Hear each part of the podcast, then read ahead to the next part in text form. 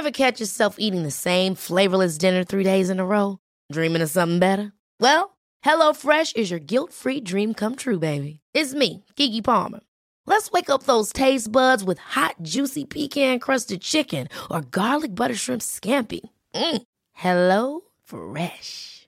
Stop dreaming of all the delicious possibilities and dig in at HelloFresh.com. Let's get this dinner party started.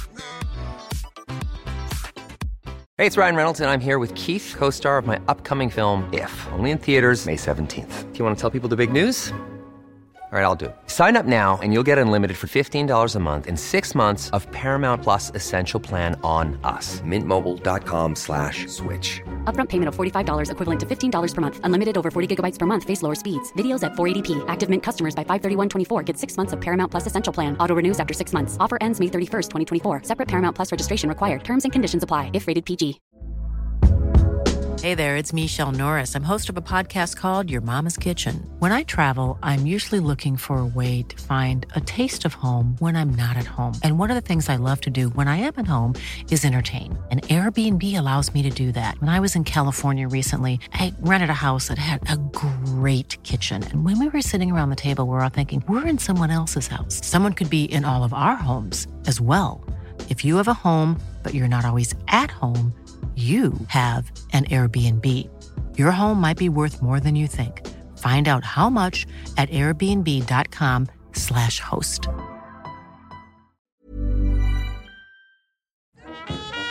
Bienvenue sur le podcast du raisin et des papilles, le podcast qui vous parle du vin et de l'art de vivre en Alsace. Le bon vin, celui que tu bois avec tes copains, celui qui te donne des émotions. Vous aurez aussi nos coups de gueule et nos coups de cœur. On va faire le trou normand, le calvadis sous les graisses, l'estomac se creuse et il n'y a plus qu'à continuer. Ah bon Voilà, messieurs. Oui. Mais que- comment on boit ça? Du sec. Hum, Allez. Moi c'est Mika, bienvenue dans cet épisode de raisin et des papilles. Il y a des figures comme ça dans le vin de, en Alsace qui, qui sont géniales. Euh, allez, je, te- je vais te poser la question. Comme Jacques Martin, qui es-tu? Si j'ai- eh, enfin, C'est le but, hein. on va pas se faire chier non plus. alors j'ai rien à vous dire, mais je vais vous le dire très longtemps. Ah, Ça c'est Raymond DeVos. Oh non, c'est moi qui l'ai inventé. Ah. Ouais. Bah, qui suis-je Qui suis-je Euh, Charles Brandt, euh, vigneron à la retraite du domaine Brandt et fils à Ergersheim. Et en trottinette aussi. Ah oui, oui, ça c'est avec l'âge, on a du mal à marcher. hein. Donc il, il- il roule. Euh, non mais en fait, toi ce qui m'intéresse c'est parce que tu es quand même une figure dans le monde du vin, euh, surtout le vignoble de Strasbourg. Non mais on va pas se raconter d'histoire. Je sais que si j'ai quelqu'un à demander sur l'histoire du vignoble de Strasbourg, on en a pour trois heures avec toi. Euh, si ça suffit. hein. oui, ben, c'est Strasbourg euh, qui raconte l'histoire du vin d'Alsace. hein, euh, tout s'est joué ici. Tout comme le enfin le commerce du vin d'Alsace a construit Strasbourg. hein, donc les deux choses sont liées et c'est un peu complètement oublié malheureusement aujourd'hui. Mais l'histoire est là. euh, et puis voilà, c'est aux anciennes douanes embarquées au Moyen Âge. Euh, certains historiens parlent de 300 000 hectos, ce qui veut dire qu'on exportait euh, autant de vin au Moyen Âge qu'on en exporte aujourd'hui en Alsace. Ah, donc il y avait toujours l'exportation en Alsace, vous voyez, hein, on n'a rien inventé. Et ju- juste pas. En fait, moi j'ai cherché, ça fait longtemps que je cherche des historiens qui me. bah, la relation entre la bière et Strasbourg, je l'ai. Mais je n'arrive pas à trouver quelqu'un qui me raconte, parce qu'il y a une rue du vieux marché au vin, il y a un quai de Batulier, et je pense qu'il il serait intéressant. Les anciennes douanes, nous, on embarquait le vin, oui. Est-ce que tu sais pourquoi il y a une rue du vieux marché au vin? Oh bah ça c'est pas compliqué. hein, euh, le marché au vin avait lieu tous les jeudis matins. Euh, entre, ça commençait à 7h en hiver et à 8h en été. Non, pardon, l'inverse. 8h en hiver et 7h en été. Et une fois par semaine, euh, les gens venaient avec des tonneaux. Donc c'était des fous d'air, ça ressemble à des tonneaux qui, enfin à peu près 11 hectos. Et ils étaient obligés de se mettre euh, sur la rue du Vieux Marché au vin. Il y avait donc des Weinsticher, donc ça c'était, on a traduit ça par des gourmets, mais euh, les Alsaciens savent, c'est les courtiers qui achètent le vin. Donc c'était des personnes assermentées qui goûtaient ces vins-là. Chacun était installé en fonction du village, c'est-à-dire qu'on n'avait pas le droit de tricher. Euh, on n'avait pas le droit non plus de ramener des vins falsifiés parce que dès que les dès que ces euh, n'étaient pas contents, euh, bah, c'était soit le vin était détruit euh, ou alors ils payaient des taxes très lourdes. Et puis évidemment, en même temps qu'ils plaçaient leur vin, ils encaissaient l'argent, les taxes, le Ungeld, ils appelaient ça pour la ville de Strasbourg. Et c'est ce qui a permis de financer notamment ben, la ville de Strasbourg. hein. C'était tous les taxes sur le vin qu'ils percevaient.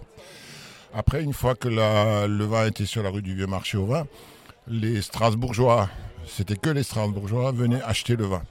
C'était eux qui goûtaient. Et euh, donc il fallait après des fast-tirs, donc des gens qui tiraient les tonneaux, et ça allait dans les caves des Strasbourgeois. Euh, on va prendre l'exemple d'un tonneau qui allait atterrir chez un restaurateur. Donc le, le vin était traîné euh, jusqu'à la cave du restaurateur. Et le restaurateur n'avait pas le droit de. Enfin, avait le droit de vendre le vin, mais pas n'importe comment.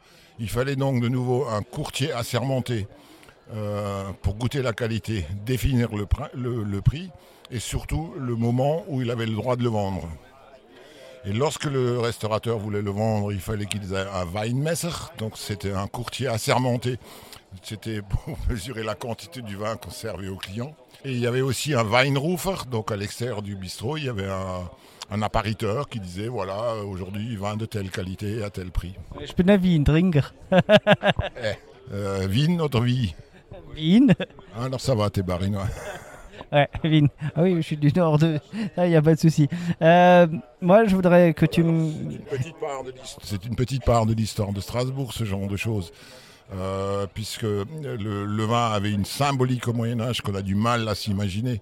On sait par exemple qu'au XVe siècle, euh, les princes d'Orange, donc ça remontait tout, ça, le, le marché du vin, euh, c'était surtout le, le commerce fluvial, puisqu'ils embarquaient tous les vins aux anciennes douanes, ils embarquaient ça sur des bateaux et ça remontait euh, le Rhin jusqu'à Rotterdam, où là il était embarqué, ils allaient soit à Hollande, soit à Hambourg, ou alors encore même plus loin, on sait qu'au Moyen-Âge, la cour de Russie euh, a consommé du vin d'Alsace. Et on sait qu'au XVe siècle, les princes d'Orange ont acheté une grande quantité de vin, c'était 3000 foudères, et ils ont payé ça euh, 30 000 florins or, c'est l'équivalent d'une demi-tonne d'or.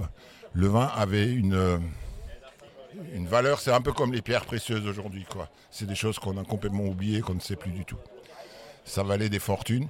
Et la municipalité de Strasbourg passait son temps à lutter contre la spéculation sur les vins. Euh, oui, il suffisait qu'il y ait une petite récolte et je raconte pas les prix, comment ils s'envolaient. Et du coup, ben, la municipalité passait son temps à empêcher les acheteurs, enfin surtout les Strasbourgeois qui spéculaient. On n'avait pas le droit d'acheter par exemple la récolte sur pied avant qu'elle soit rentrée, enfin ainsi de suite. Euh, Les, les vins de- du millésime euh, n'étaient pas vendables avant euh, le milieu de l'hiver de l'année prochaine. Enfin, il y avait toute une réglementation qui était mise en place pour empêcher les prix du vin de s'envoler. Euh, pourquoi cette fête euh, du patrimoine gastronomique? Et j'y arrive. Ah bah c'est euh, c'est l'année de la gastronomie au niveau national. Donc il y a c'est répercuté dans l'ensemble des régions. Et donc euh, au départ, euh, les vignerons nous ont pensé euh, monter une opération ici sur les quais des Bateliers parce que l'endroit nous paraissait très intéressant. Parce que très fréquent- fréquenté par les Strasbourgeois. Et que c'est notre cible prioritaire, c'est de nous faire connaître auprès des Strasbourgeois. Donc on en a parlé au marché de Noël et on a rencontré donc l'association autour du livre qui disait qu'eux, ils étaient un peu... C'était un peu compliqué pour eux d'arriver à motiver euh, des, libraires sur, un événement sur lequel qu'ils faisaient d'habitude. Ça fait 20 ans qu'ils le font sur le quai des Bateliers. Et donc l'idée a tout naturellement germé. Ben, écoutez, on se met ensemble. Plus on est de fous, plus on rit. Et voilà, c'est parti. Et je trouve que c'est une très belle réussite. Et pour nous, vignerons, d'être associés à la culture et la lecture, ça nous plaît beaucoup. Je trouve aussi, je pense, et surtout avec euh, l'avènement du vin nature ou du vin où on respecte le terroir, le, on parle de terroir. Je trouve que la lecture, la musique, la culture, l'art, tout ça fait partie du monde du vin finalement. Euh, Tout ceci est entièrement lié, c'est de la culture, oui. Le vin, bah, euh, bah, écoutez un disque, on en, en- non, écoutez un disque, buvez du vin, ça fait du bien. Alors, je, vais te poser la question quand même, c'est important. Je veux que tu me, je veux que, je veux que tu me racontes ton meilleur repas. On mange quoi? Qu'est-ce qu'on boit? Le meilleur repas. Alors moi, ce que j'aime euh, dans le repas, c'est les gens qui expriment quelque chose. On dit souvent qu'il faut cuisiner avec amour. Qu'est-ce que ça veut dire? Ça veut dire tout simplement qu'il faut faire le repas de sa vie à la, femme qu'on aime ou à l'homme, hein, peu importe. Que ce soit le, celui ou la personne en face craque. C'est un peu ça euh, ce que j'aime moi dans la cuisine. C'est quand il y a de l'amour derrière, c'est quand il y a le respect des gens. Quand il y a euh, les, les bons produits évidemment, le- l'attention qu'on porte euh, au repas qu'on cuisine, voilà, tout ça c'est des choses qu'on a dans l'assiette après et qui moi me touchent au cœur, quoi. que Ça me rend, ça me donne des émotions. Après, j'ai pas de plat favori. L'essentiel, c'est que ce soit fait avec amour. Moi j'aime beaucoup la réponse, et ben je te propose qu'on s'arrête sur ça. Merci Charles. N'oubliez pas de partager et de liker cet épisode. Nous serons diffusés sur Spotify, Deezer, SoundCloud, YouTube. Si vous avez iTunes, mettez 5 étoiles et un commentaire. Enfin, le vin reste de l'alcool. Buvez modérément, partagez ce breuvage entre vous, mais surtout, ne mettez pas votre vie en danger.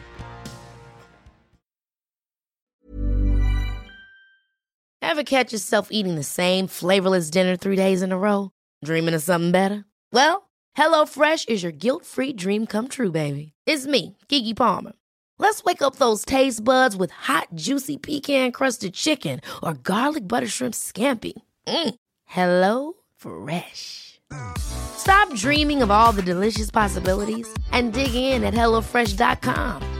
Let's get this dinner party started.